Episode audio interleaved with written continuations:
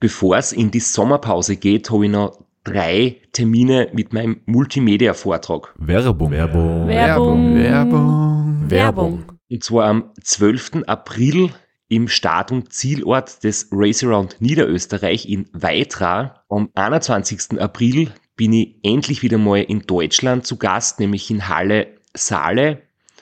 Und nach fünf Jahren Pause bin ich am 25.05. wieder in Kärnten.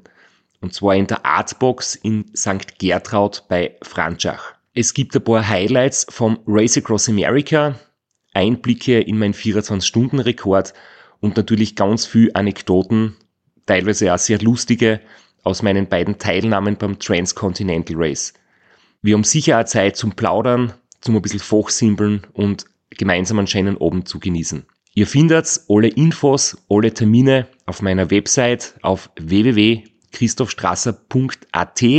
Dort gibt's auch die Links und die Möglichkeit, Tickets zu kaufen. Bis bald. Werbung. Werbung. Werbung. Werbung. Werbung. Werbung Ende. Podcastwerkstatt. Herzlich willkommen bei Sitzfleisch. Dem Ultracycling-Podcast für Freaks und Fans des Race Across America mit Florian Kraschitzer. und Christoph Strasser.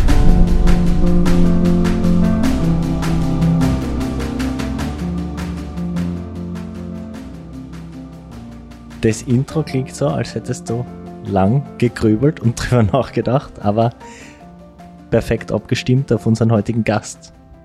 Ich bin immer der von uns zwei, der versucht beim Intro ein bisschen seriös zu bleiben und gleich aufs Thema hinzuweisen und für jemanden, der vielleicht zum ersten Mal einsteigt, gleich mit auf den Weg zu geben, worum es bei uns geht. Du bist eher für die guten Pointen zuständig. Du bist das nächste Mal wieder dran. Aber es wird heute wieder ums Race Across America gehen und zwar nicht einfach nur ähm, Geplaudere von uns zwei, sondern wir haben uns einen extrem hochwertigen und raren Gast eingeladen. Rar ist das richtige Wort, also wirklich schwer zu bekommen, der gute Mann. Aber er kann auf eine unglaubliche RAM-Erfahrung zurückblicken und freue mich drauf.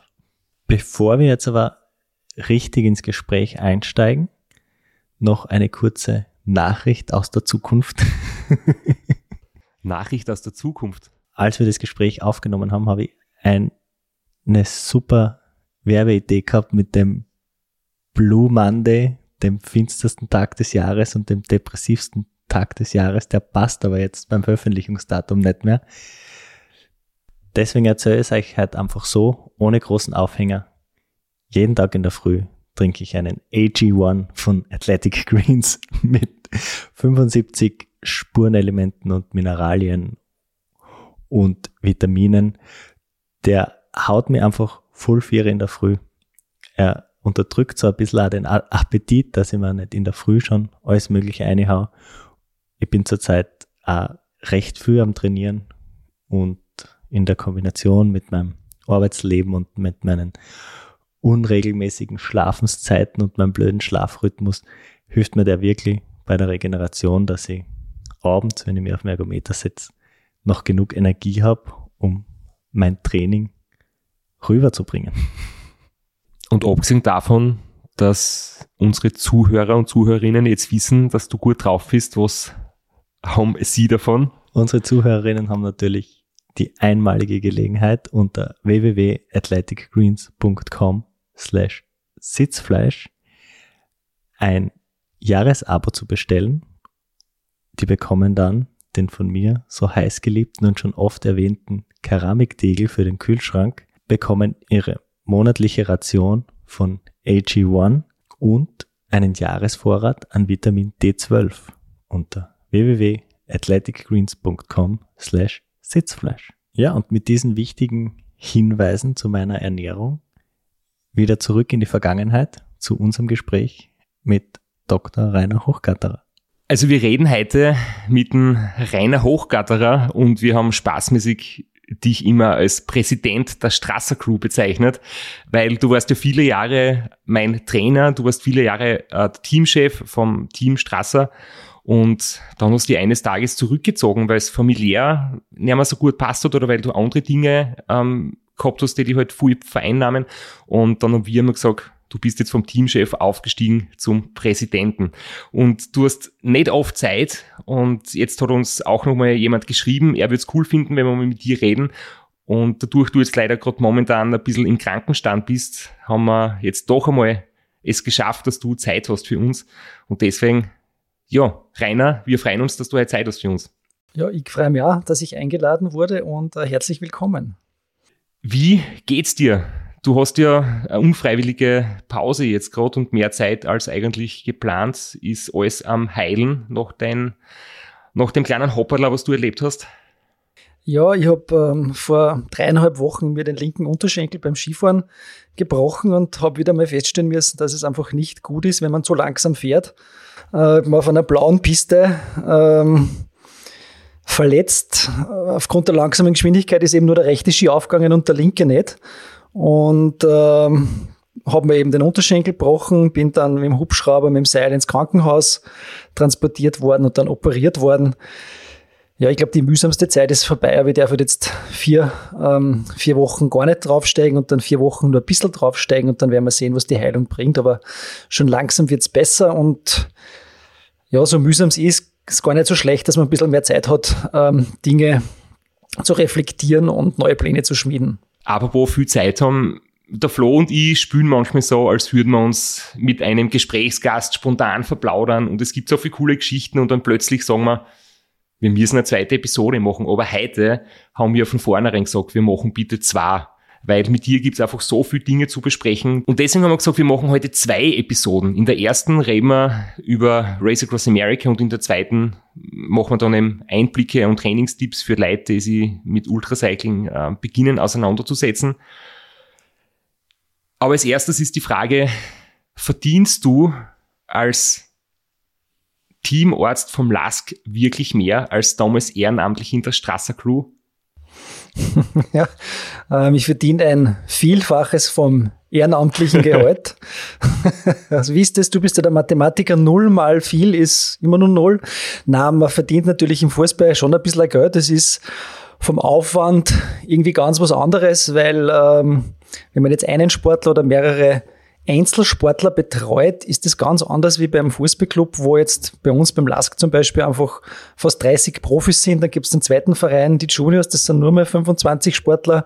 Dann gibt es einen Frauenverein, da gibt es Nachwuchsmannschaften. Also da kommen schon relativ viele ähm, Sportler zusammen, die da Probleme haben können. Ähm, Sportmedizin ist aber etwas, mit dem man seinen Lebensunterhalt nicht wirklich verdienen kann und man muss das natürlich immer ein bisschen mit Herzblut machen und nicht nur wegen der Marie. Und bevor wir da weiterreden, möchte ich nochmal kurz darauf hinweisen, dass sich da der Steirer, der Straps, voll in die Nesseln gesetzt hat, indem er den Lask als den größten Club Oberösterreichs bezeichnet hat. Aber das nur ohne Side Note. Wo war da genau der Fehler? Das lassen wir offen für, für unsere Zuhörerinnen, glaube ich. Die, die Diskussion. Okay. Die lassen wir uns jetzt nicht ein. Aber du hast das angesprochen, es ist ein Hobby. Äh, dein Brotberuf ist nicht ganz so spektakulär. Du bist stinknormaler Arzt. genau. Ähm, also im Brotberuf bin ich orthopädischer Chirurg, also ich arbeite im Krankenhaus und habe nebenbei Physionevalarzt-Ordination. Also mein Hauptberuf ist eigentlich das Operieren, hauptsächlich an der unteren Extremität, Hüfte, alles rund ums Knie äh, und den Fuß. Das ist nicht immer langweilig, es ist manchmal auch äh, sehr herausfordernd. Ähm, es ist eine medizinische Tätigkeit, wo es nicht um Leben und Tod geht, aber um die Lebensqualität von Menschen, die durchaus recht wichtig ist. Und ähm, was die Sportmedizin betrifft, äh, mich hätte immer so einen amerikanisch bekannten Sportarzt zitieren, der gesagt hat, make sports medicine your dessert and not your main course. Also die Sportmedizin ist das Sahnehäubchen und die normale Medizin ist die, die sozusagen äh, auch das Leben finanziert und ähm, ein Spur weniger anspruchsvoll und als im Sport, wo auch doch viel Druck und, und Leistungsgedanke herrscht. Weil es ist nämlich zum Beispiel, wenn wir jetzt in die Materie Race Across America einsteigen, wenn Christoph ein Ram nicht funktioniert, weil du nicht gesund bist und nicht ins Ziel kommst, ist ein halbes bis ein ganzes Jahr für dich eigentlich eine ziemliche Niederlage, oder? Das war in dem Sport sowieso immer das ganz Schwierige, ja, weil es halt nicht die Möglichkeit gibt, ähm, viele Rennen in einem Jahr zu machen, ähm, wie im Tennis, wie beim Skifahren, wo man sich am nächsten Wochenende wieder rehabilitieren kann, sondern da hängt jetzt sehr, sehr viel an einem Wettkampf für uns. Deswegen ist immer gut, wenn das geht und nicht in die Hosen geht. Da sind wir jetzt mitten in der Materie drin. Wie bist du eigentlich überhaupt zum RAM gekommen? Wie bist du zum Ultrasport gekommen? Also ich habe nach meinem Medizinsturm 2004 in Linz mit dem Turnus begonnen und dann eigentlich schon ab 2005 eine Möglichkeit gesucht, äh, nachdem ich ja Sportwissenschaften fertig studiert habe, äh, Leistungsdiagnostik und äh, sportmedizinische Betreuung zu machen und auch Trainingspläne und so weiter. Und bin da in Linz in eine bestehende Ordination eingestiegen als Untermieter beim Helmut Ozenasek, der damals schon viele Jahre den Wolfgang Fasching betreut hat und auch den Manfred Guthardt, den sicher auch viele kennen, der das Restaurant Austria mehr oder weniger vor circa 30 Jahren begründet hat. Und über den Helmut habe ich mal das Basiswissen erfahren und äh, 2007 ist eben der Wolfgang Fasching sein letztes Ram gefahren und da bin ich als betreuender Arzt mitgefahren. Das war sozusagen das erste Ram. Und es war ja auch damals so, dass es in diesem Sport wenig Stellen gegeben hat, wo es viel Erfahrungswerte und viel Know-how gegeben hat. Und die haben mich sozusagen auf die Erfahrung vom Helmut Ozenassig ähm, berufen und äh, mich natürlich in die Materie hineingetigert, weil es einfach ein spannendes Thema war und einfach sozusagen für mich ist es immer nur sportmedizinisch was vom anspruchsvollsten und, und spannendsten, was es eigentlich gibt. Und dann ist man halt einmal bei dem einen Sportler und dann hören die anderen was davon. Dann habe ich begonnen, den Gerd Gulewitz auch zu betreuen. Also die war im Juni 2007 beim RAM dem Fasching und äh, zu Weihnachten sind wir nach Australien gefahren, um diesen Rekord dann anzubrechen mit dem Gerd Gulewitz. Und eigentlich parallel, parallel dazu äh, haben uns wir schon so kennengelernt, Christoph, auf Vermittlung von Wolfgang.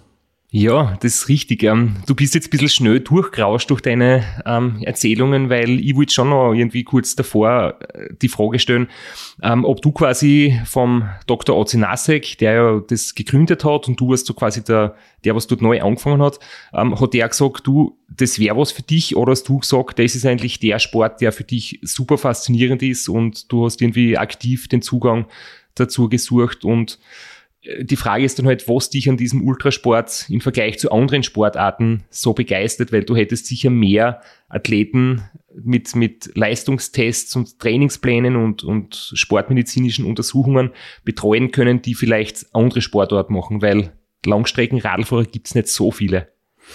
Also was mich sicher immer interessiert hat, ist, dass es eine Nische ist, dass was Außergewöhnliches ist, gerade die Sache halt, dass man nach Amerika fährt, dass man einmal durch mit langsamer Geschwindigkeit den ganzen Kontinent durchquert. Das habe ich spannend gefunden. Dann muss ich sagen, dass in meiner frühen Jugend mein, mein, ähm, mein erster Sport, den ich selbst betrieben habe, war eigentlich Tennis. Also mein Zimmer war voller Poster von Tennisspielern und dann der zweite Sport war eigentlich Mountainbike. Und ich bin immer schon viel Radl gefahren und ähm, dafür auch, daher auch das Interesse für den Radsport und äh, deswegen habe ich das einfach irrsinnig spannend gefunden weil du jetzt gesagt hast, langsam äh, durch Amerika zu fahren. Ähm, danke für das Stichwort. Ich wollte nämlich vorher fragen, ähm, aber ich habe es irgendwie vergessen. Du hast dir gesagt, lang und schnell Radlfahren ist total langweilig. Das will jeder und das, das machen so viele. Du möchtest einmal, du persönlich möchtest einmal ganz kurz und ganz langsam Radlfahren und nicht einen Kontinent oder ein Land an der breitesten Stelle durchqueren, sondern vielleicht einmal Österreich an der schmalsten Stelle so langsam wie möglich zu durchqueren und bist eigentlich am Weg dorthin? Ist dein Comeback full im Gange?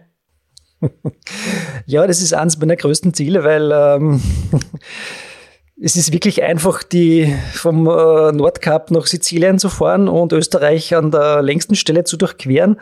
Äh, das finde ich völlig langweilig. Viel besser ist es eben an der kürzesten Stelle. Das ist übrigens dort, wo Salzburg an Italien grenzt. Das sind Dinge, die die wenigsten Leute wissen. Wir wissen das, weil wir viele Nächte äh, uns schon die Ohren geschlagen haben. Und da wäre es einmal interessant, wie langsam man eben diese 50 Kilometer fahren kann. Und ich arbeite jetzt einfach schon dran, deswegen haben wir das Bein gebrochen. Hast du eigentlich mitgekriegt, dass der neue Stundenrekord gefallen ist? Mit der kürzesten Distanz? Das macht mir ein bisschen Angst, weil Ja. ich glaube, es waren nur 900 Meter. das wird schwierig zu toppen. Aber zurück zu ein bisschen äh, was Ernsterem. Wir haben immer wieder in dem Podcast schon drüber geredet, wie sehr sich das RAM in den letzten Jahren verändert hat und nur um das so, so ein bisschen in Perspektive zu rücken, 2007, das klingt jetzt nicht so lang her, aber wir haben vorher recherchiert, das erste iPhone gab's ab November 2007 zu kaufen. Das heißt, deine ersten Erfahrungen, das waren ja, ohne jetzt dein Alter verraten zu wollen oder ohne dich als sehr alt darstellen zu wollen, aber das war ja zumindest in der Steinzeit des Ultracyclings. Aber es war vielleicht eine Spur danach, weil ähm, 2007 war es so, dass man quasi bei jeder Zeitstation, wo man die Durchgangszeit gemeldet hat, war das immer ein Münztelefon. Wir waren aber durch die Erfahrungen vom, ähm, vom Wolfgang schon so gut aufgestellt, dass wir damals schon Satellitentelefone mitgehabt haben. Aber beim Wolfgang seinen ersten Rams, die er gewonnen hat, 2000, 2004, ähm, hat er erzählt, dass es damals zum Beispiel so war, die Filmcrew hat auf VHS gefilmt, hat eine Kassette fertig gemacht, hat es mit der Post nach Österreich geschickt. Das ist dann bei Express zwei, drei Tage später in Österreich gewesen, ist hier geschnitten worden und dann im ORF hat es den Bericht gegeben, drei Tage später. Also das sind so Dinge, wo man sie, da hat's keine Drohnen geben und keine super Zeitlupe. Ähm, das waren schon, schon, schon spannende Zeiten. Du wirst vielleicht nicht glauben, oder vielleicht wirst du gar nicht dran erinnern, es hat 2007 einen Fernsehbericht gegeben im ORF Sport Plus über das Race Across America. Und den habe ich natürlich gesehen. Und da ist eben der Wolfgang damals Zweiter geworden, hinterm Juri Robic. Und ich habe dann den Wolfgang danach einmal gefragt, ob er vielleicht jemanden hat, der für mich sportmedizinisch äh, mich betreuen kann, der vielleicht für mich in Zukunft beim Ram einmal mitfahren könnte. Und er hat gesagt, ja, er hat da äh, so einen jungen Arzt mit dabei gehabt, den Rainer Hochgatterer, mit dem macht er mir mal bekannt. Und so haben wir uns dann eigentlich kennengelernt. Und ich habe von diesem Film noch ausgesucht, da gibt's eine Passage, wo du äh, ein kleines Interview gibst. Und man hat damals schon gehört, ich meine, wir haben dann sehr viel lustige Sachen mit dir besprochen und wir haben teilweise tagelang Spaß gehabt, wenn wir unterwegs sind und du bist echt einer, der extrem viel lustige Sachen auf Lager hat und ein bisschen was von deinem Talent ähm, originell zu antworten, hat man damals schon gehört und ich möchte den Einspieler jetzt vorspielen, weil ich glaube, du wirst ihn nicht mehr kennen. Der Plan ist, wir lassen den Wolfgang einmal jetzt sein Tempo da rauffahren. Wo rauf? Da rauf über den Wolf Creek Pass. Halbzeit hat er schon vier Meilen. Und wir schauen jetzt einmal, die Abfahrt macht er dann einmal, dann werden wir wahrscheinlich zehn Minuten seine Power Break einlegen, wo wir ihn ein bisschen pflegen werden. Und dann schauen wir mal, wie es weitergeht. Jetzt geht dann ein bisschen bergab, zwei Berge kommen noch. Und wie unser Reporter gesagt hat, dann geht es nur mehr bergab. Aber nicht körperlich. Ne, die Rocky Mountains sind für mich deswegen, sage ich mal, ziemlich schwierig, weil es einfach so hoch hinauf geht. Man fährt über 3000 Meter hinauf und da ist die Luft einfach enorm dünn und die sind auch extrem lang. Auch wenn sie nicht immer ganz so steil sind und man hat ja dann doch schon weit über 1000 Kilometer in den Beinen und die folgen dann Schlag auf Schlag, diese Berge und äh, sind schon eine ordentliche Belastung für, für den ganzen Organismus und die Abfahrten sind extrem kalt und ich bin dann immer wieder froh, wenn ich die Rocky Mountains verlassen kann.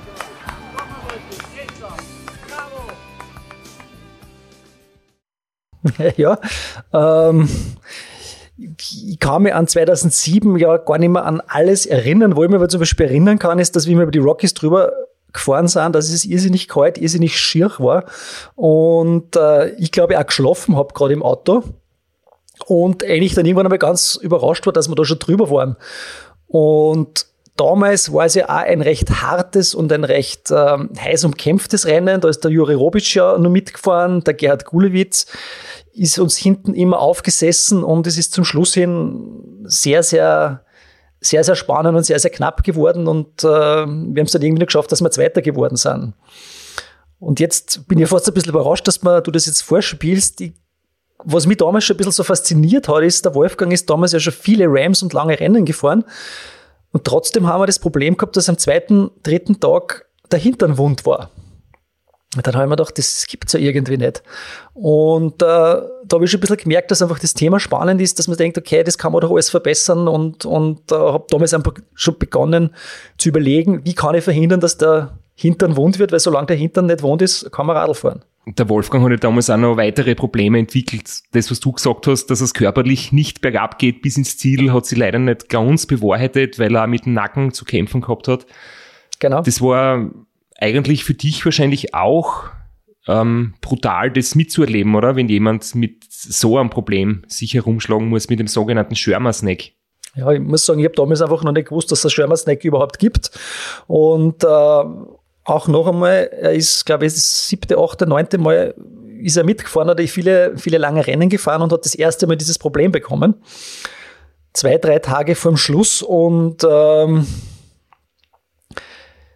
gerade am Ende ist es halt problematisch, weil da wird es natürlich ein bisschen kurvenreicher, es geht bergauf, es geht bergab und es gibt ein bisschen so Sicherheitsthemen, äh, die man vielleicht in Colorado nicht so hat. Ähm, und dann ist es dann irgendwie mit dem Improvisieren losgegangen. Wir haben eine, so ein Stiffneck verwendet, alles Mögliche haben wir irgendwie probiert. Und wir haben ihn dann aber noch ins Ziel gebracht und ähm, da habe ich für mich auch irgendwie gelernt, dass sozusagen das Rennen ist erst zu Ende, wenn es zu Ende ist. Und auch wenn es große Probleme gibt, vieles kann man auch in den Griff bekommen. Ähm, der Wunde Hintern war nach fünf Tagen wieder verheilt und ähm, auch das mit dem Genick ist irgendwie gegangen, dass wir den zweiten Platz nur gerettet haben. Vielleicht sollte man nur kurz erklären, Schirmer Snack ist äh, das Phänomen, unter Anführungszeichen, wenn die Nackenmuskulatur so ermüdet, der Kopf quasi nach unten hängt und nicht mehr aus eigener Kraft ähm, gehoben werden kann. Genau, und das ist halt ähm, erstens einmal sehr unangenehm und zweitens schränkt es das Sichtfeld ein und das ist halt bei Abfahrten, bei Kurvigen ein großes Sicherheitsrisiko. Und ähm, das ist etwas, wo ich zum Beispiel beim Around Austria auf europäischen Straßen, wo es noch viel kurviger ist, immer raten würde, das Rennen abzubrechen, einfach aus Sicherheitsgründen. Ähm, aber es ist natürlich immer eine individuelle Entscheidung des Teams und des Sportlers. Du hast ja schon gesagt, es hat dir dann dann gepackt, das Fieber, und du warst von Anfang an getrieben, das Ganze zu optimieren. Hast du dann 2008, 2009, wo du mit Gerhard Gulewitz beim Ram warst, schon was umsetzen können oder hast du da noch weiter gelernt? Also ich habe bei jedem Ram noch gelernt. Ähm, das mit Gerhard Gulewitz, da war ja zwischen Ram 2007 und Ram 2008 war ja die Australien-Durchquerung noch, wo Gerhard Gulewitz 300 Kilometer vor dem Ziel auch noch einen schweren Sturz gehabt hat und sie damals vier Zähne ausgeschlagen hat, eine Oberkieferfraktur gehabt hat, eine Mittelhandfraktur, aber eben damals nicht bewusstlos war.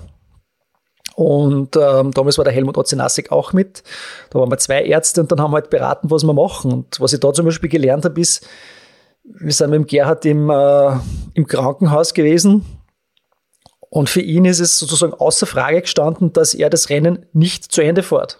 Also wir sind reingegangen und haben gesagt, naja, hm, hm, so und so schaut's aus und äh, vielleicht was gescheiter, wir machen es nicht fertig. Und er hat das sofort kategorisch ausgeschlossen, ich fahre das zu Ende.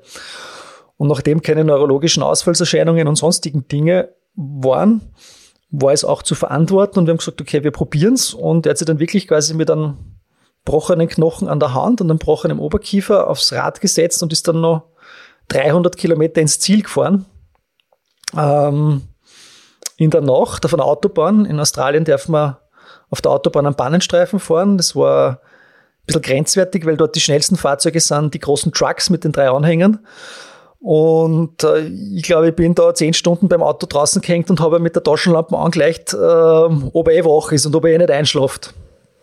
Aber es ist dann eigentlich irgendwie gegangen und ähm, er ist es zu Ende gefahren und da kann man ein bisschen wieder auf das zurückdenken, dass wir gesagt haben, wie wichtig es ist, ähm, ein so ein Rennen, wenn du eine so eine Aktion in einem halben Jahr hast, dann ähm, bedeutet das, wenn wir sagen, okay, das machen wir jetzt nicht zu Ende, dann ist das ganze halbe Jahr schlecht und dann gibt es finanzielle Probleme und äh, Beziehungsprobleme und alles mögliche. Also man hat da eine große Verantwortung. Und 2008 ist ja beim Ram leider das Gleiche passiert. Nach, nach 1000 Kilometern ist er beim Wechseln einer Jacke ähm, der Ärmel in den Vorderreifen gekommen, ist er wieder gestürzt, quasi wieder die gleichen Verletzungen, nur er hatte halt eine Gehirnerschütterung, er hat sich nicht erinnern können und es waren noch 4000 Kilometer und somit haben wir damals abbrechen müssen. Also das ist oft eine schmale Grenze, ähm, wo man erkennen muss, welche Seite halt die richtige ist. Jetzt hast du eigentlich schon über das, äh, das Thema, und ich glaube, das macht sich ja in, in Gerd Gulewitz und Wolfgang Fasching aus, nämlich ähm, eine starke Psyche oder ein gutes Mindset. Was ist dir eigentlich so aufgefallen, oder wie würdest du das sagen? Es ist ja oft die Frage Körper oder Geist, was ist wichtiger? Oder beziehungsweise gibt es körperliche Voraussetzungen, Talent oder ist alles trainingsmäßig zu erarbeiten?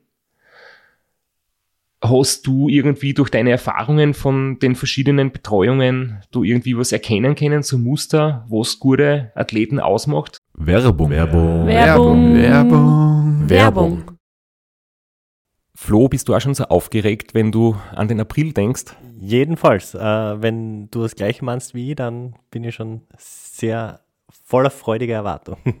Voriges Jahr haben wir erstmals einen Live-Podcast gehabt und weil das einfach so ein super schöner Abend war, werden wir das wiederholen. Und zwar dieses Mal im Zuge des Neusiedlersee Radmarathons in Mörbisch. Ja, und zwar werden wir uns am Freitag, dem 19.04. im Strandhaus Mörbisch die Ehre geben und mit einem unglaublichen Überraschungsgast äh, einen Live-Podcast aufnehmen. Also allein schon wegen dem Gast bin ich so nervös. Ich hoffe, dass du nicht dich ins Publikum setzt äh, und zuhören wirst, aber ich muss sagen, der, der Gast ist wirklich grandios und ich würde sagen, wir hören einfach einmal, was er zu dem Ganzen sagt. Hallo, Johnny Holland hier. Heute stehe ich natürlich wieder am Start beim Neusiedlersee Radmarathon. Immer ein Highlight des Jahres. Nebenbei bin ich all live beim Podcast beim Neusiedler Radmarathon. Es wird mich natürlich riesig freuen, wenn ihr live dabei seid und dass wir vielleicht kurz über ein paar Höhepunkte aus meiner Karriere reden können. Sehen wir uns dann. Wer die legendäre Stimme noch nicht erkannt hat, das war Johnny Hogerland, legendärer Fahrradprofi und Pensionsbetreiber in Kärnten. Ja, und noch unter anderem dreimaliger Teilnahme oder Finish bei der Tour de France, jetzt auch im, in der Radmarathon-Szene sehr erfolgreich und sehr umtriebig. Und ja, wir freuen uns sehr, dass wir mit ihm äh, den Abend gestalten können. Und natürlich haben wir auch was zu gewinnen. Und zwar gibt es für zwei Personen jeweils ein Ticket und einen Startplatz für entweder Zeitfahren oder Radmarathon. Zeitfahren ist am Samstag, Radmarathon am Sonntag. Das heißt, es sind zwei Tickets, zwei Startplätze und gewinnen tun die, die folgende Frage richtig beantworten. Wie viele Tage ist Johnny Hogerland bei der Tour de France 2011 im rot-weiß gepunkteten Bergtrikot unterwegs gewesen? Schickt uns eine E-Mail an sitzfleisch.christophstrasser.at. Wir freuen uns auf eure Teilnahme, wir freuen uns auf äh, den Live-Podcast im Strandhaus und vor allem auf unsere Teilnahme, weil wir beide haben auch eine Startnummer und werden Samstag beim Zeitfahren dabei sein. Ja, und werden uns wieder mal mit den Besten der Szene messen. Du wahrscheinlich ein bisschen kompetitiver als ich, aber ich freue mich immer wieder, wenn ich mir aufs Zeitfahrrad setzen kann. Heuer bin ich ohne Scheibe am Start, weil du meine Scheibe ja verkauft hast. Vielleicht können wir nur in der Leihgeschäft einfällen. Werbung. Werbung. Werbung. Werbung. Werbung Ende. Also wenn man es jetzt auf das Race Across America nimmt, gibt es aus meiner Sicht immer so drei Kategorien von Läufern. Es gibt meistens zwei, drei, vier vielleicht, die um den Sieg mitfahren. Es gibt zwei, drei, vier, die um äh, vierter, fünfter, sechster Platz mitfahren und dann gibt es so diese Once-in-a-Lifetime-Fahrer, die halt, wo es darum geht, dass sie sich beweisen, dass sie es schaffen. Und ähm, Körper und Geist, äh, wenn man diese zwei Dinge jetzt nimmt, ich denke, dein Körper entscheidet, ob du um einen Sieg mitfährst, ob du um einen fünften Platz mitfährst oder ob du um einen letzten Platz oder ums Durchkommen mitfährst. Ähm, und der Geist entscheidet halt dann wahrscheinlich, wie viel du aus deinem Potenzial herausholen kannst. Und ähm, wenn ich auf die äh, eure Episode mit dem Kinzelbauer Max zurück, wo die Frage war, ob's, äh, ob man aus einem Esel ein Rennpferd machen kann, würde ich das so beantworten, du kannst aus einem Esel einen schnellen Esel machen, aber kein Rennpferd. Ähm, Talent, denke ich, ist in einem, in einem ähm, in einem Ausdauersport gibt es halt körperliche Voraussetzungen, die man halt hat oder nicht hat. Größe der Organe und so weiter, dass das die Proportionen, dass das alles passt. Aber das meiste ist dann schon Arbeit und, und, und langjährige Anpassung an das, was man tut. Und es ist sicherlich so, und das weiß man auch durch Studien, dass, dass in jedem, in jedem Sport es einen Unterschied macht, ob ich jetzt über die Jahre 1000, 2000, 3000, 5000 Stunden diesen Sport betreibe und wenn ich ihn einfach nur ohne Know-how betreibe, wird es nicht so effizient sein, als ich hätte den besten Trainer der Welt, der alles Know-how hat und ich mache von diesen 5000 Stunden einfach 4800 Stunden das Richtige. Und dann wird es sicherlich besser sein. Und die unterschiedlichen Athleten, also es gibt sicherlich kopflastigere Athleten, es gibt Athleten, zu denen ich äh, dich zählen würde, die einfach Radlfahrer sind und Spaß am Sport haben und auch Spaß am Rennen haben und dieses Radrennen fahren wie ein Radrennen. Andere sehen das eher, wie wir zuerst schon eingangs erwähnt haben, als Projekt. Ähm, wieder andere wollen irgendwas beweisen und ähm, es gibt die, die sich irgendwie in eine Trance hineinfahren können über Stunden. Das war vielleicht beim Gerhard Gulewitz oft so, der hat da 20 Stunden lang sich in einen tranceähnlichen Zustand hineinfahren können. Ähm, Wiederum ist bei dir oft so, dass wir eigentlich äh, fünf Tage lang eine Radiosendung moderieren und halt du nebenbei Radl fährst und das fällt eigentlich gar nicht so auf. Und das ist alles lockerer und, und ähm, ich muss immer wieder schmunzeln, wenn ich am siebten Tag irgendwas Beleidigendes sage und das kommt einfach nur blöder Schmerz zurück. ja. Wie zum Beispiel dieses, äh, ja, ich kann gerade nicht schneller fahren und ich sage dann, ja, dann bemühe dich halt. Das geht nicht mit jedem. ja, und siehst, ich habe damals nicht gewusst, wozu das gut sein wird, dass man acht Tage durchgehend Blödsinn redet und währenddessen Radl fährt und heute machen wir einen Podcast. Das heißt, ich habe da damals schon fürs Leben gelernt. Ja. Sonst wäre jetzt nicht so eloquent hinter dem Mikrofon. genau. Eigentlich haben wir jetzt noch ein paar andere Fragen vorbereitet, aber Rainer, du hast jetzt gerade angesprochen, dass wir teilweise ziemlich Lustiges gehabt haben beim Ram und immer wieder viel blöde Sachen geredet haben. Ich habe da natürlich auch ein paar Dinge vorbereitet, ein paar meiner Lieblingsausschnitte und einen davon. Ähm, da wird eine gute und eine schlechte Nachricht. Welche willst du zuerst hast? Ah, die schlechte. Das wird noch viel geschissener. Und die gute? Ja, zwischendurch wird es ein bisschen besser. Geil.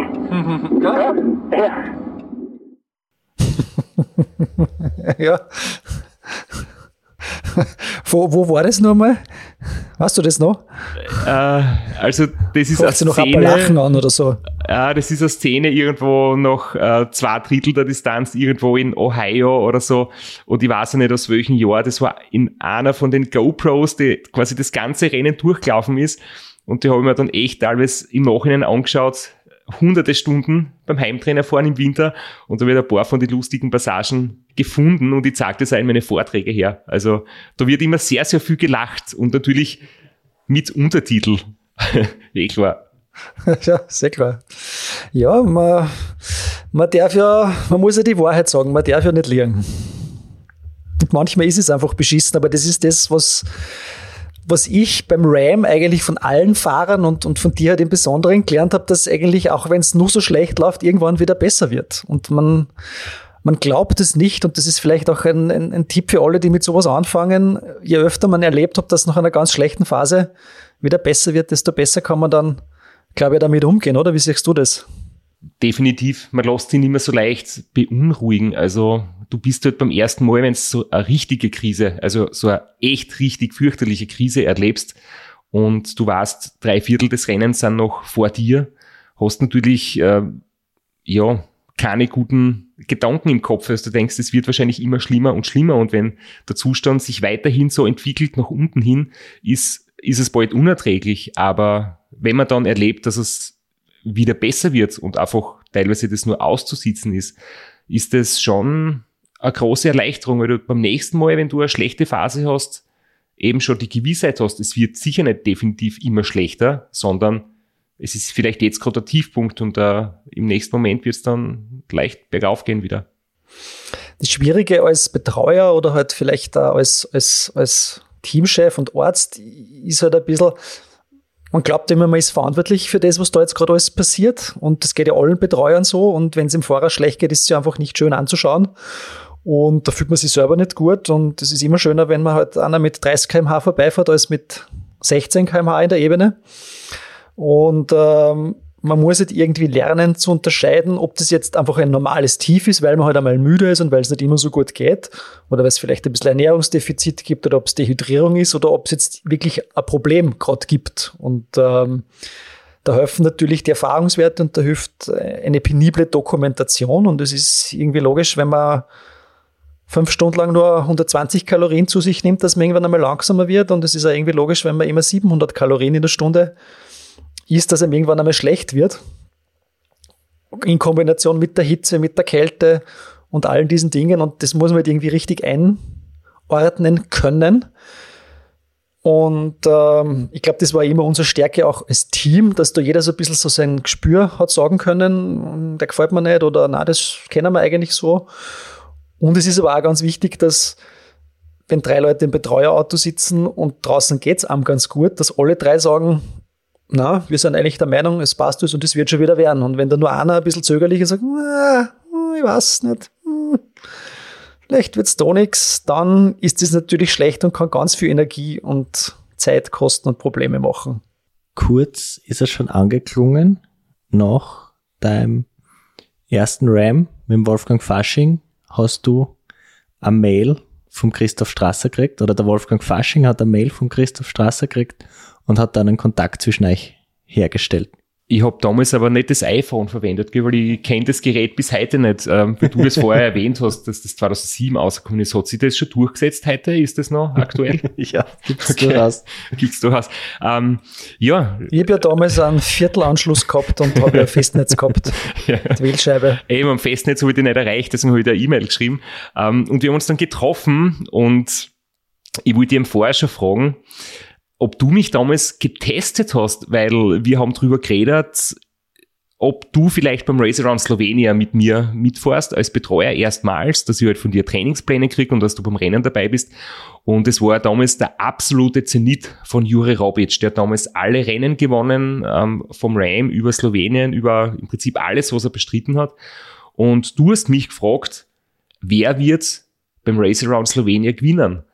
Und ich hab mir gedacht, na ja, wahrscheinlich schon der Robic. Ich meine, der gewinnt immer. Also du wolltest dann aber von mir hören, dass ich sag, der Strasser wird gewinnen. Und ich hab's halt selber irgendwie nicht wirklich glauben können. Aber du hast, mir ist vorgekommen, du hast da ein bisschen so hineingefühlt, ob ich ein Typ bin, der mir selber sehr viel zutraut, oder ob ich einer bin, der ins Ziel fahren will und damit zufrieden ist. Oder ob ich vielleicht wirklich ganz, ganz viel erreichen möchte in Zukunft. War das einfach nur eine blöde Frage, weil du oft blöde, lustige Fragen stößt? Oder war da viel Hintergedanke dabei und du wolltest mir mehr auf den Zahn fühlen? Ja, das war natürlich keine blöde Frage. Ähm, ich glaube, dass das die allerwichtigste Frage ist, die man sich im Sport selbst stellen muss. Und wenn man die um drei in der Früh aufweckt, muss da wie aus der Pistole geschossen die Antwort kommen. Ähm, nämlich die Frage, warum mache ich das? Ich muss wissen, warum ich es mache.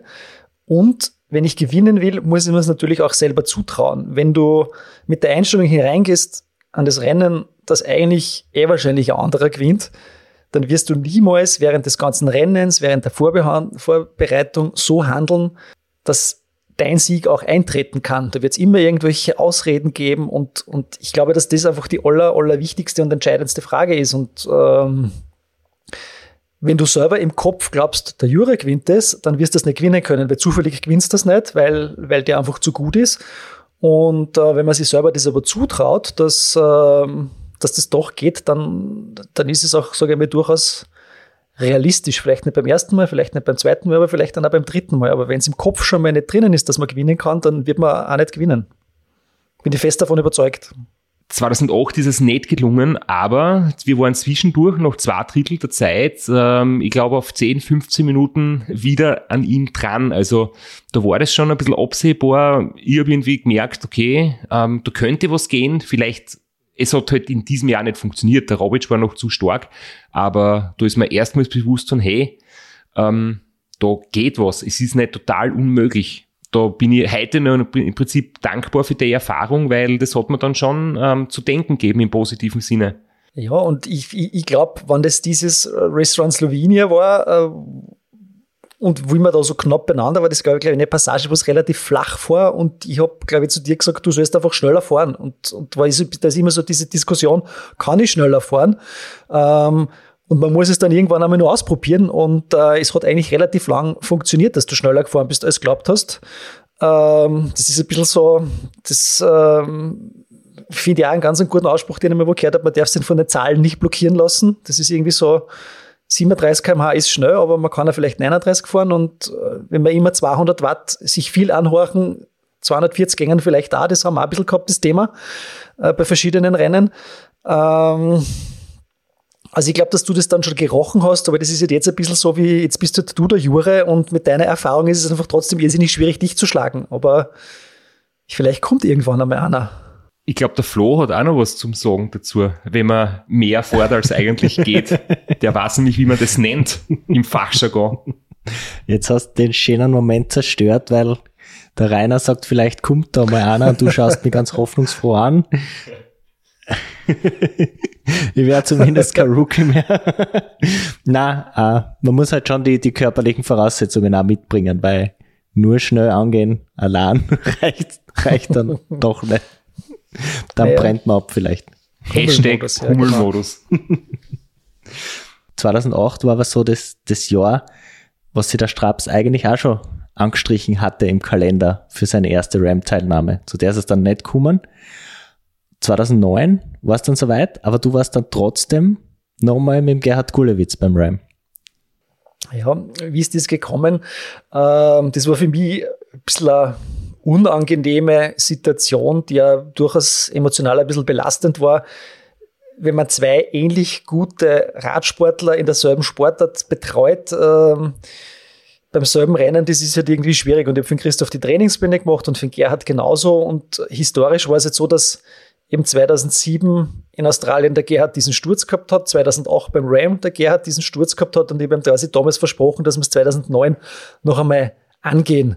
Und ähm, dieses Versprechen habe ich da gehalten und deswegen habe ich 2009 eben den Gerhard beim Rennen betreut und ähm, wir haben das dann, glaube ich, eigentlich während des Rennens sehr clean auseinandergehalten, dass da nicht irgendwie so ein Telefonate mit dem anderen gibt. Es gibt natürlich da immer so ein bisschen an, an man unterstützt sich gegenseitig, aber wir haben es damals, glaube ich, eigentlich relativ straight gemacht und das gut auseinandergehalten definitiv, das haben wir uns vorher gut ausgeredet. Ähm, ich habe da Fragen stellen können, du hast Fragen beantwortet, aber es war ganz klar, sobald das Rennen startet, ähm, habe ich meine Crew, du bist Teil der Gerd Gulwitz Crew und da waren wir, glaube ich, alle sehr professionell. Es hat im Nachhinein keine schlechte Stimmung gegeben, gar nichts. Also das sagt, glaube ich, einfach, dass man sie auch so Situationen, die ein bisschen verzwickt sein könnten, wenn man sich das gut und klar ausredet, dass das gut passen kann.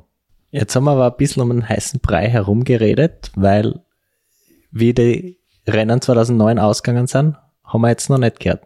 Ähm, wenn ich es jetzt ganz richtig im Kopf habe, das ist ja alles schon so lange her. Ähm, was alle wissen, ist, der Christoph ist krank geworden, hat die Lungenproblematik gehabt. Das war natürlich sehr dramatisch. Bei uns mit dem Gerhard war es so, dass wir auch gerade halt irgendwie gesund ins Ziel gebracht haben. Und 2009 war ja das große Duell Wüs-Robic, oder? Richtig, ja. Und ihr seid dann Zweiter geworden, weil der Juri Robic nicht ins Ziel gefahren ist, der Dani Wüs gewonnen hat. Das hat er übrigens auch schon mal in einem von unseren Podcasts erzählt, wie das damals war. Ähm, extrem spannend gewesen, seine Geschichte. Und ähm, Gerd Gulewitz ist dann Zweiter geworden, ja. Lange Zeit auf Platz 3 gelegen natürlich und war, glaube ich, mitunter sein bestes Ergebnis, oder? 8 Tag 22, 8 Tag 23 Stunden und aber die Siegerzeit war ja, glaube ich, 8 Tag sehr niedrig, 8,5 oder so. Äh, war ein sehr, sehr schnelles Ram damals.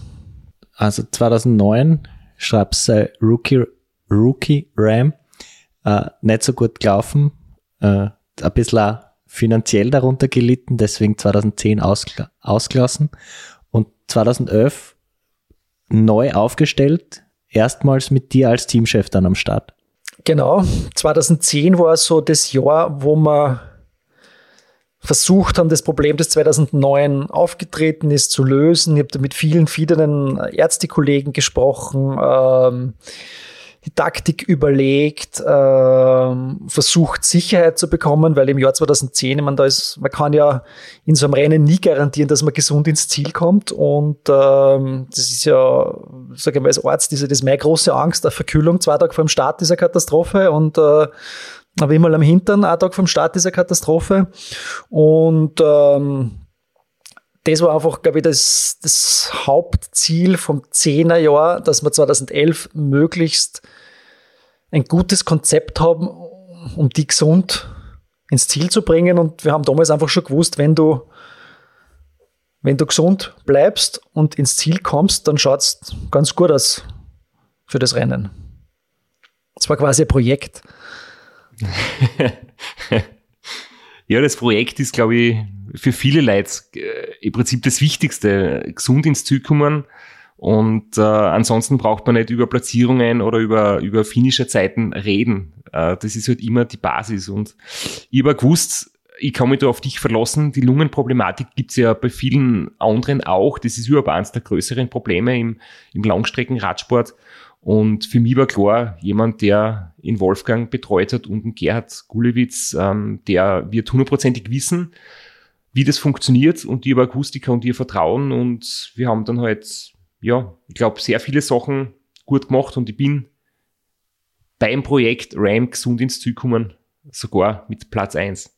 Genau, und ich glaube, das ist ein bisschen so die Zeit schon gewesen, wo, wo wir ein bisschen den Grundstein gelegt haben, ähm, für die weiteren schnelleren Rams und auch ähm, ein bisschen so für diese mentale Geschichte so. Ich glaube, wir haben immer viel Zeit drauf gelegt, äh, ähm, viel Wert drauf gelegt, die Ziele richtig zu definieren. So, ich möchte gesund bleiben, ich will schnell sein und irgendwie in der und der Zeit oder schneller. Also so auf Kleinigkeiten haben wir schon geachtet und das ist eigentlich, muss man ganz ehrlich sagen, mit jedem Rennen immer besser und immer professioneller geworden was war für dich äh, das größte, wie man neudeutsch sagt, Learning aus äh, 2011? Was, habt, was hast du für dich und für deine, für die weiteren Rams am, am prägendsten gefunden oder mitgenommen? Ich glaube, das war das erste Ram, wo der Christoph für sich erkannt hat oder wir alle irgendwie es zusammengebracht haben, dass eine Situation schaffen, wo der Radfahrer nur Rad fährt und sonst nichts tut. Oder möglichst wenig tut. Links und rechts abgetreten war so der Schmäh von uns und ähm, wenn wir hinten das Gefühl gehabt haben, der Gang ist zu hoch, haben wir gesagt, anderer Gang und der hat das gemacht und wenn wir das Gefühl gehabt haben, der Gang ist zu niedrig und wenn wir gesagt haben, bitte andere Jacke, dann hat es vielleicht ein bisschen Diskussionen gegeben. Ähm, aber ich glaube, das war so der Grundstein und das ist was vom Allerwichtigsten, dass der Radfahrer nur Rad fährt und den Rest sozusagen mental auch abgibt, weil das kostet irrsinnig viel Energie, wenn es da selber immer die Frage stößt, boah, ist das jetzt gescheit? Und das ist etwas, was einfach der Christoph von Jahr zu Jahr, glaube ich, auch besser gekonnt hat, was aber, glaube ich, grundsätzlich für einen Fahrer irrsinnig schwierig ist, weil wir sehen ja immer nur diese acht bis zwölf Tage von dem Rennen und die 350 anderen Tage, wo das alles vorbereitet wird, wo das finanziert wird, wo hart drauf trainiert wird, das sieht ja der normale Beobachter nicht. Du hast jetzt gerade das angesprochen, links und rechts obitreten. Ähm, da habe ich auch eine Szene vorbereitet. Uh, und zwar war das nach einer Schlafpause. Uh, du schmunzelst schon, vielleicht weißt jetzt, was kommt. Ähm, und ich bin ziemlich schlaftrunken am Radl, sehr langsam unterwegs, bin noch absolut nicht wirklich munter im Kopf und, und fahr halt so im sehr langsamen Tempo dahin. Und du sitzt hinten am Mikrofon und redest mit mir und ich hoffe, man versteht es. Wir haben da natürlich nicht nach der Schrift gesprochen während dem Rennen. Ja, schau, Viere. Ja. Wo fahren wir hin heute? Wo hast du gedacht gestern, dass wir die Schlafpause machen?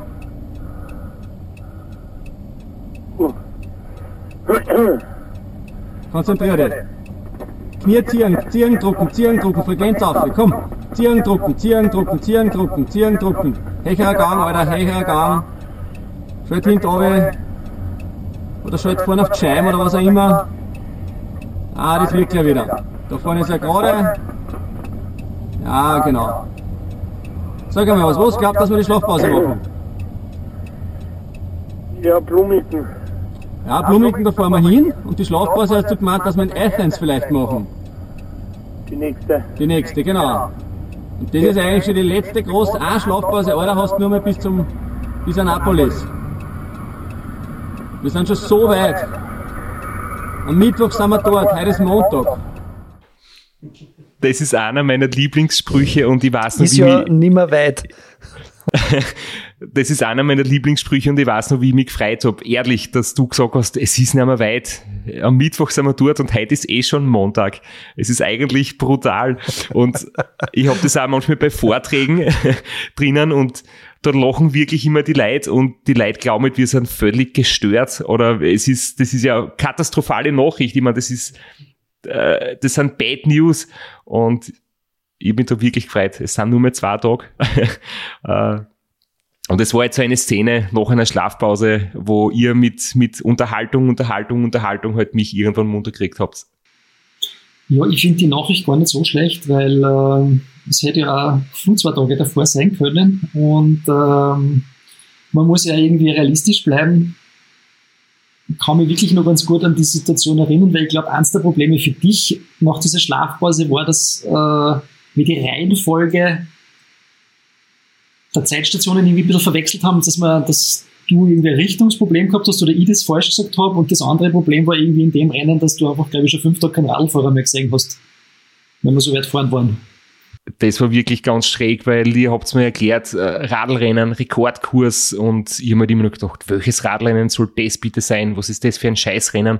Ich habe seit fünf Tagen keinen Radlfahrer gesehen und habe halt euch eher so im Verdacht gehabt, ihr erzählt mir da irgendeinen Schwachsinn oder ihr, habt mir ein bisschen am Schmäh und das entspricht nicht der Wahrheit. Wenn du das gerade ansprichst, äh, ich glaube, dass das auch ganz ein wichtiges Ding ist bei so einem Rennen und ich glaube in, äh, in jeder Firma oder in jeder Familie, was ich dann versucht habe mal anzufangen, ist, dass man zumindest zweimal am Tag abgleicht, ob das Team und der Fahrer nur das Gleiche wollen. Das ist zum Beispiel so die Situation, wir wollen einen Rekord, weil wir irgendwann einmal gesagt haben, Rekord wäre super. Nur um vier in der Früh, äh, zwei Tage vom Ziel ist vielleicht für die der Rekord gar nicht mehr wichtig, sondern es geht eigentlich darum, zu gewinnen und ähm, es dauert oft 12 bis 20, 24 Stunden, bis man eigentlich kapiert, dass nicht mehr alle das Gleiche wollen, dass der Fahrer eigentlich das Ziel ein bisschen aus den Augen verloren hat oder jetzt das Team übertreibt. Und das ist etwas, was man eigentlich immer mh, abklären muss. Und ähm, ja, das ist im, habe ich das gelernt im wirklichen Leben auch so. Und für mich sowieso, dass wenn irgendwie das ganze Leben konzentriert auf acht Tage.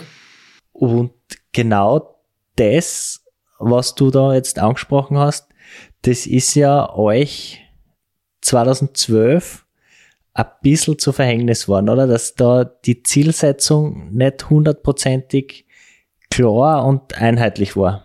Beziehungsweise, dass einfach einer schneller gefahren ist. Ähm, ich glaube, 2012 haben wir schon gewusst, dass es, dass es um einen Erfolg geht, aber nach 2012 wieder Motivation zu finden, das war, glaube ich, ganz schwer.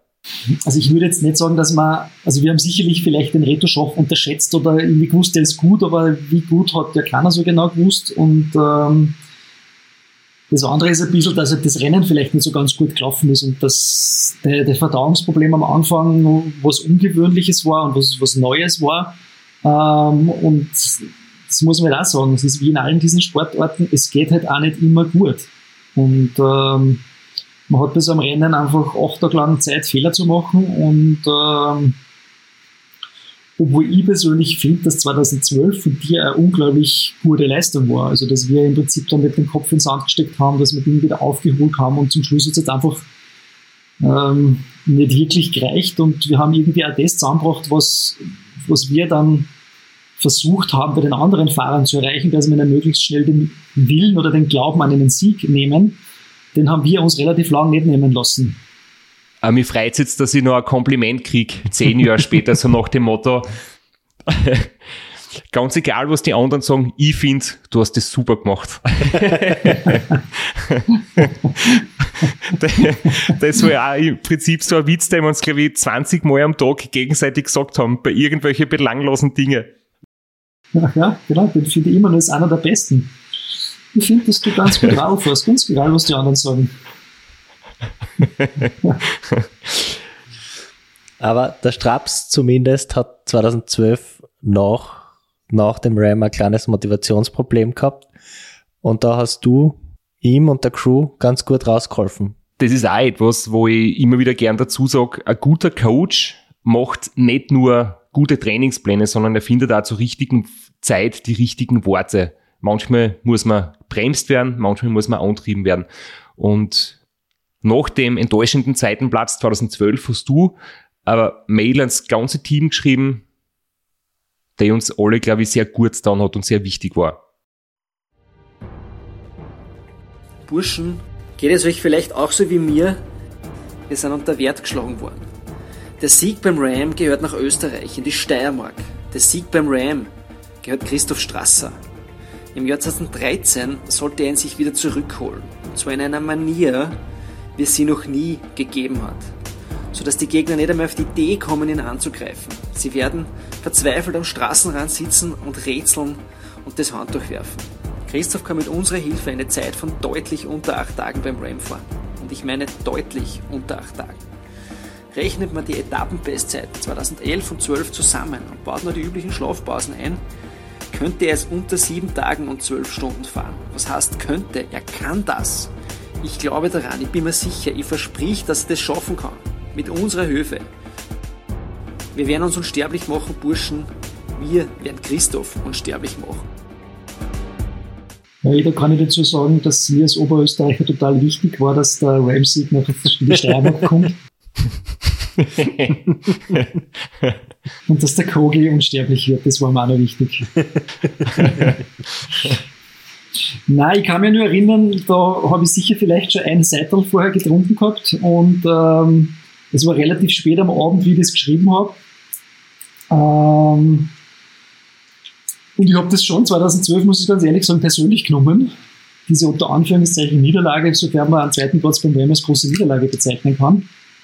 Und ich glaube, es ist halt einfach auch wichtig, und wie du sagst, der Christoph, man braucht ein Herzbluttränen, man muss das alles ein bisschen persönlich nehmen. Und dann, dann, dann kommt ein bisschen mehr raus, wenn man, wenn man ein bisschen mehr Input, je mehr Input man reingibt, desto mehr Output gibt es halt dann.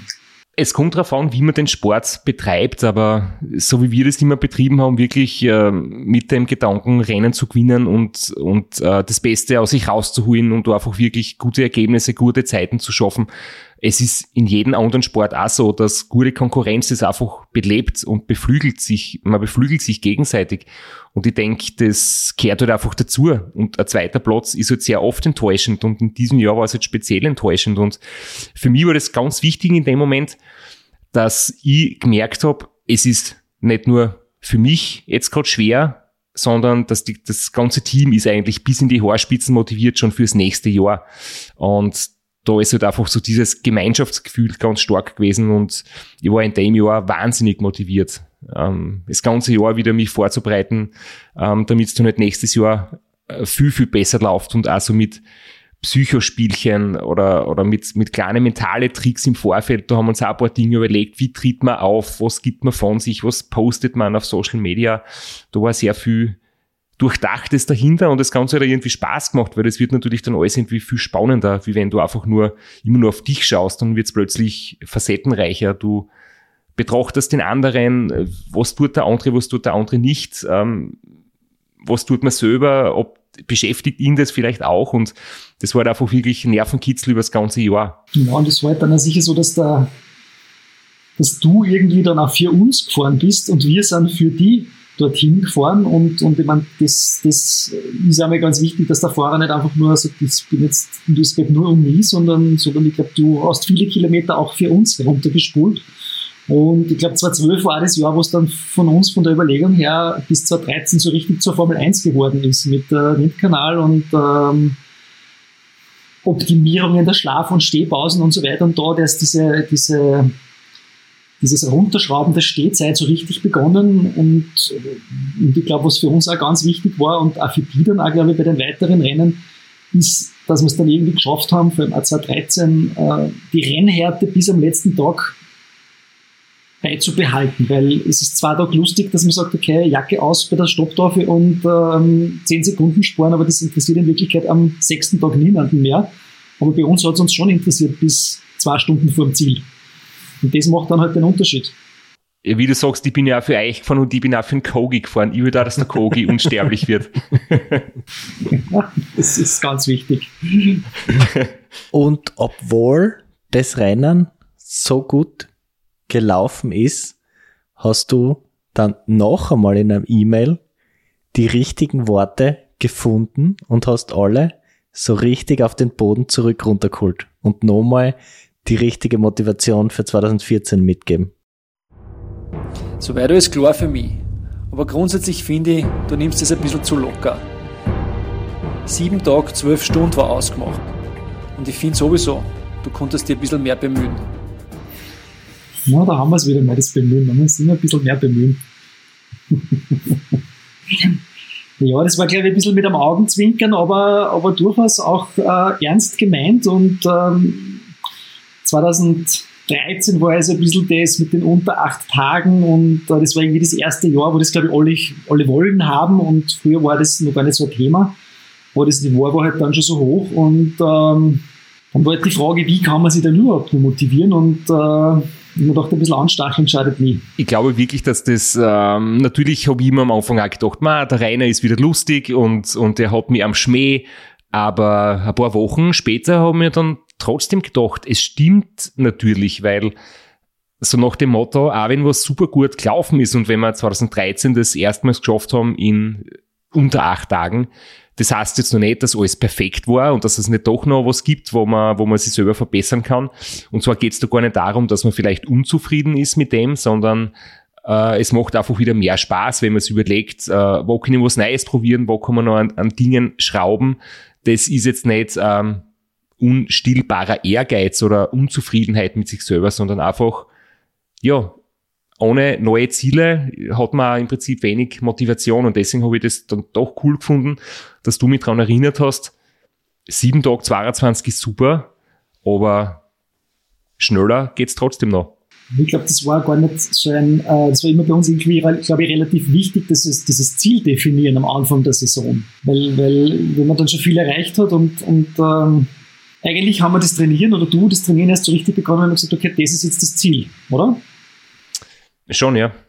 Definitiv. Das ähm, gewisses Fithalten und gewisses Grundtraining geht immer, aber das ganz, ganz harte Training geht natürlich dann viel leichter, wenn man ganz klares und konkretes Ziel hat. Das gleich irgendwie artikuliert und aufgeschrieben und muss überprüfbar sein und halt attraktiv, aber das kann man auch lesen, was ein gutes Ziel ausmacht. Jetzt mehr so ein bisschen äh, Triviales 2014 war das das schnellste Ram aller Zeiten. Also es war zumindest die schnellste, also die reine Rennzeit war die schnellste, es war die schnellste Durchschnittsgeschwindigkeit. Ähm, was hat das Rennen so speziell gemacht? Du jetzt aus deiner langjährigen Erfahrung. Was denkst du, waren die Faktoren, warum das 2014 so gut gerannt ist? Ja, ich glaube, das eine ist einmal, wir haben in Summe sehr wenig Probleme gehabt über das ganze Rennen. Wenig Probleme körperlicher Natur. Dann, was, soweit ich mir erinnern kann, waren wir relativ schnell vorne. Das ist auch immer gut. Alle Sportler sagen, ja, ja, ja, am Anfang vor allem mein Tempo und ich habe meinen Wattbereich und ich konzentriere mich überhaupt nicht auf die anderen. Nur ähm, sobald ich danach da vorne ein paar Lichter leuchten, fahren alle das Tempo von den anderen.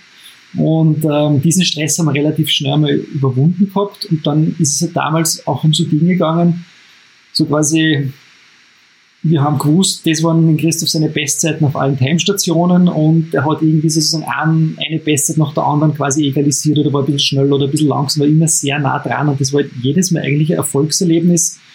Dann sind wir ganz gut durch die Hitze gekommen, wir sind ganz gut über die Rockies gekommen Schlafproblematik war nicht so schlimm und ähm, es ist ja dann auch so ein bisschen so um Sachen gegangen, dass wir gesagt haben, okay, um die Uhrzeit wollen wir zum Beispiel ein Flagstaff sein, weil da gibt es nur Rückenwind und in der Nacht gibt es dort keinen Wind mehr und das hat ja alles funktioniert irgendwie.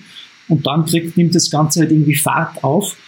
Und ich meine, bei all diesen Rekorden ist natürlich das Wetter ganz wichtig, das geht nicht, wenn du die ganze Zeit Gegenwind hast und ähm, das geht leichter, wenn man ein bisschen Rückenwind hat, aber natürlich muss man es auch zusammenbringen, dass man in der Zeit, wo man Rückenwind hat, auch noch die ganze Zeit fährt und auch dort auf der Straße ist und nicht dauernd Pausen macht.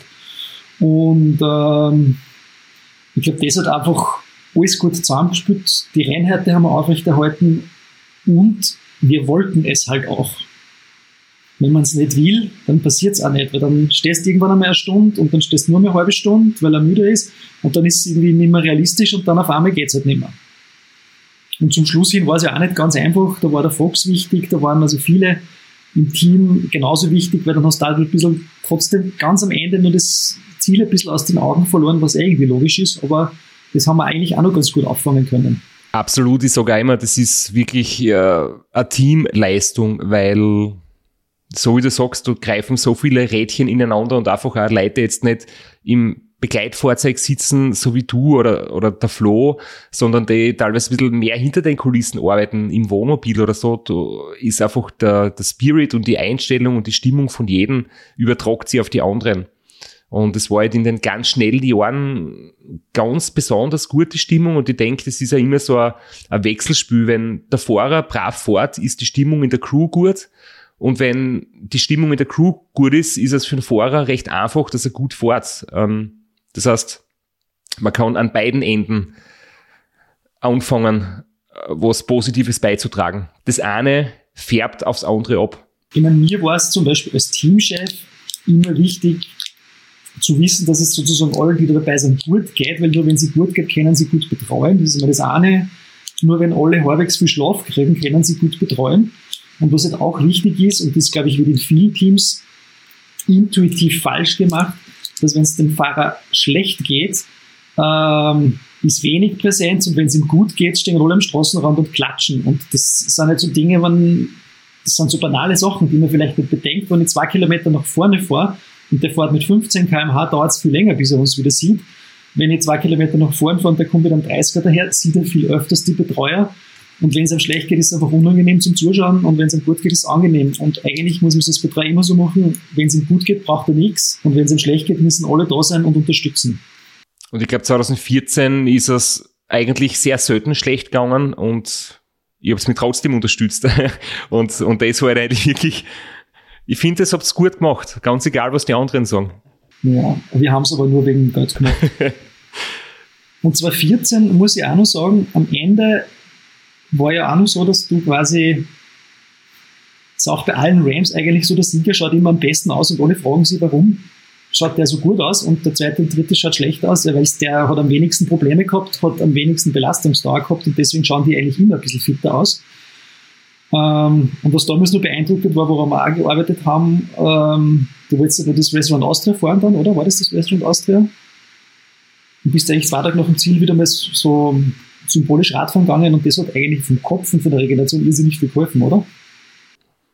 Das war wirklich speziell, weil da habe ich vor dem Ram schon gesagt, dass ich zwei Monate später Restaurant Austria fahren möchte. Und ich bin dann drüben zwei Tage nach der Zürenfahrt wieder eine kleine Runde Radfahren gewesen, habe damals aber nichts davon gesagt, das war wirklich geheim. Ich wollte nicht, dass das irgendwer andere mitkriegt, weil ich bin mir da total schlecht vorgekommen. Ich habe gesagt, das kann nicht sein. Ähm, ich habe damals einen Vorsprung gehabt von eineinhalb Tagen auf Platz zwei und als der zweite dann ins Ziel kommt, habe ich schon einen Vollrausch und eine Trainingseinheit hinter mir. Da haben wir echt gedacht, das ist, das ist einfach respektlos, das, das machen wir still und heimlich. Und ich kann mich erinnern, ich war auch einmal Radfahren mit einem Dress von dir und dann ist plötzlich ein Reporter hergekommen und hat geglaubt, ich bin du und wollte mich interviewen. ich habe einen Ausschnitt noch aus den Crooks-Episoden von äh, RAM 2014, das nochmal ein bisschen Einblick gibt in das Rennen von damals. Wir sind jetzt in Flagstaff, das ist ungefähr noch äh, 850 Kilometer. Jetzt geht es dann einmal sehr lang bergab, hoffentlich mit Rückenwind. Dann kommt das Monument Valley in der Nacht, von dem werden wir nicht gesehen. Morgen ist noch ein entscheidender Tag über die Rocky Mountains, wo wir hoffen, so schnell wie möglich wieder drüben zu sein, um die richtig guten Pausen dann auf weniger als 1800 Meter Serie machen zu können. Wir sind am Wolf Creek Pass, das ist das Dach des Rennens auf 3300 Meter Höhe. Es kommen noch zwei weitere Pässe, die über 3000 Meter gehen, aber dann geht es eigentlich langsam so graduell bergab bis nach Kansas. Ähm, es sind, glaube ich, ca. 1500 Kilometer schon hinter uns. Das Rennen läuft perfekt, besser könnte es nicht gehen. Ähm, man muss eigentlich sagen, dass der Christoph sehr, sehr guten Rückenwind hat, ähm, im wörtlichen Sinn und natürlich auch im übertragenen Sinn, weil wenn es leicht läuft, dann bringt er auch mehr Leistung. Und ähm, wir, sind, wir haben einen Plan gehabt, schnell zu fahren und da sind wir eigentlich momentan sogar noch etwas davor. Äh, und wir geben so Gas bis zum Ziel, egal was passiert.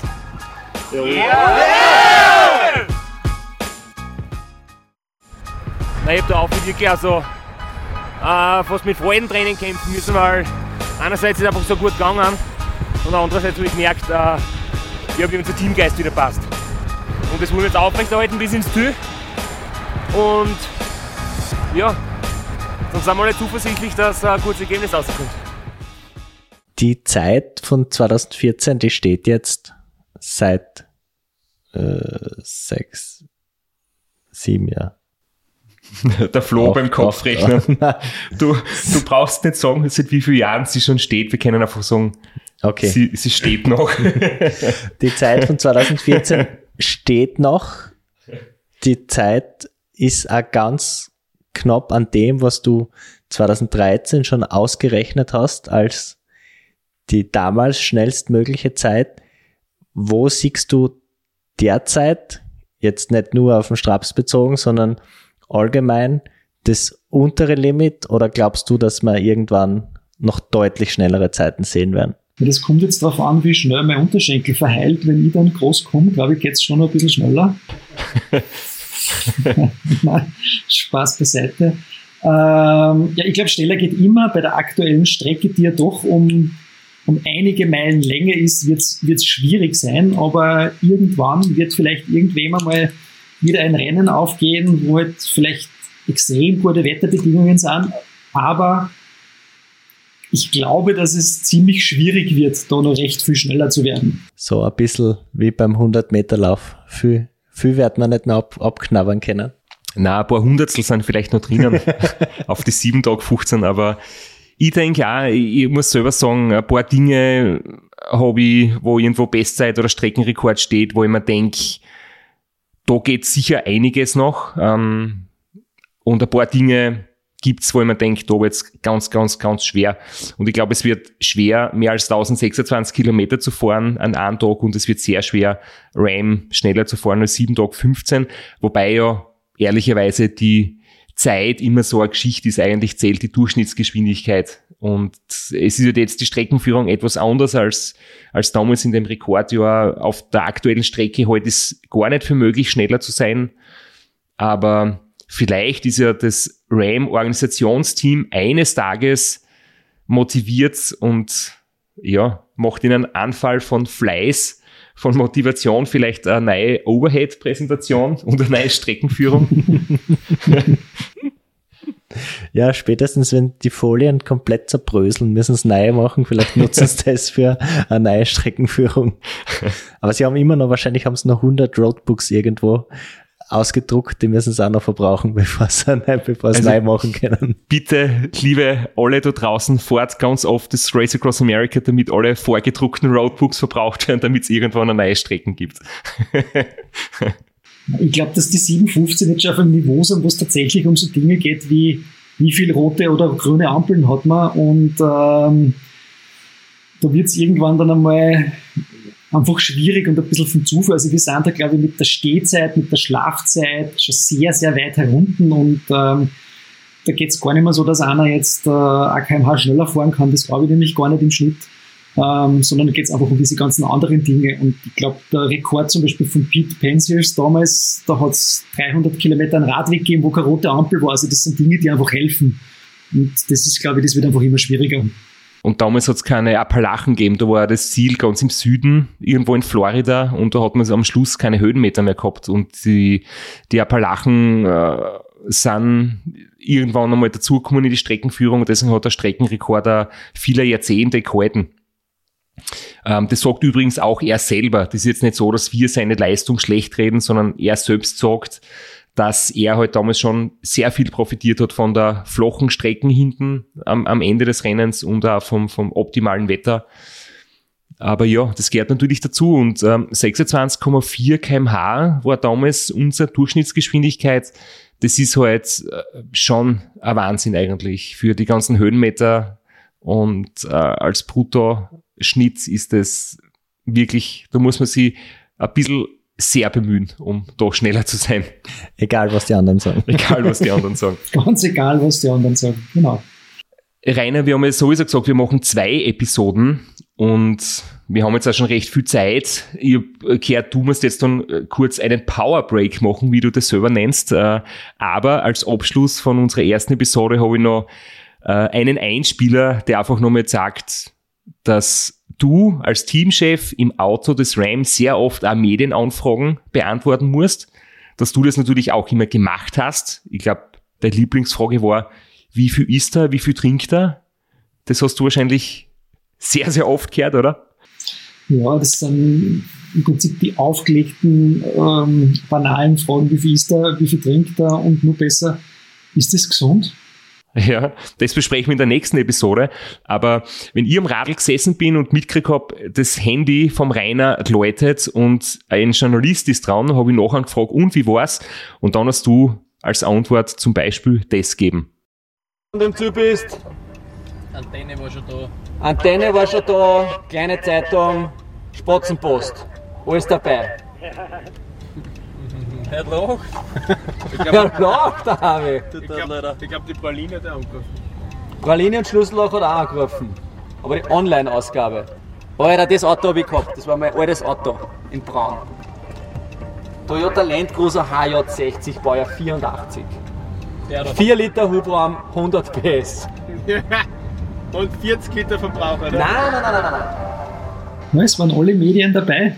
Damals halt nur die Printformate, die wirklich Interviews wollen, gibt es ja heutzutage alles nicht mehr. Ich wollte gerade sagen, vorher haben wir es noch geschickt umschifft, euer beider Alter da zu sehr herauszukehren, aber bei der Antwort wird es klar, wie alt ihr wirklich seid. ich glaube, die jüngeren Hörer, explizit Hörer, werden nicht wissen, welche Magazine da angefragt haben. Du meinst die Spatzenpost oder die Praline? Kennt man nicht. Dann würde ich vorschlagen, die jüngeren Hörer sollen in eine Bibliothek gehen und sowas ausleihen. Kann den Horizont erweitern. ja, und, und während wir uns jetzt über diese ähm, extrem historisch wertvollen, oder gibt's vielleicht die Spatzenpost sogar noch? Rainer, du hast ja Kinder. Ja, ja, ich glaube, die gibt es tatsächlich noch. Okay, okay. Die sind auch schon ein bisschen heraus aus dem Volksschulort, aber ich glaube, sie gibt es noch. Währenddem wir uns jetzt vielleicht diesen Printformaten hingeben, ähm, machen wir eine kurze Power Break, äh, eine kurze Pause, beenden unsere erste Episode mit, mit vielen interessanten Geschichten zum Race Across America und äh, hören uns in einer Woche wieder mit ähm, Tipps von dir oder einfach mit Themen, wie kann man für Ultraradrennen trainieren, was kannst du Tipps geben und was kann man als Neueinsteiger vielleicht sich zu Herz nehmen und berücksichtigen. Sehr gerne. Danke und bis nächste Woche. Danke auch.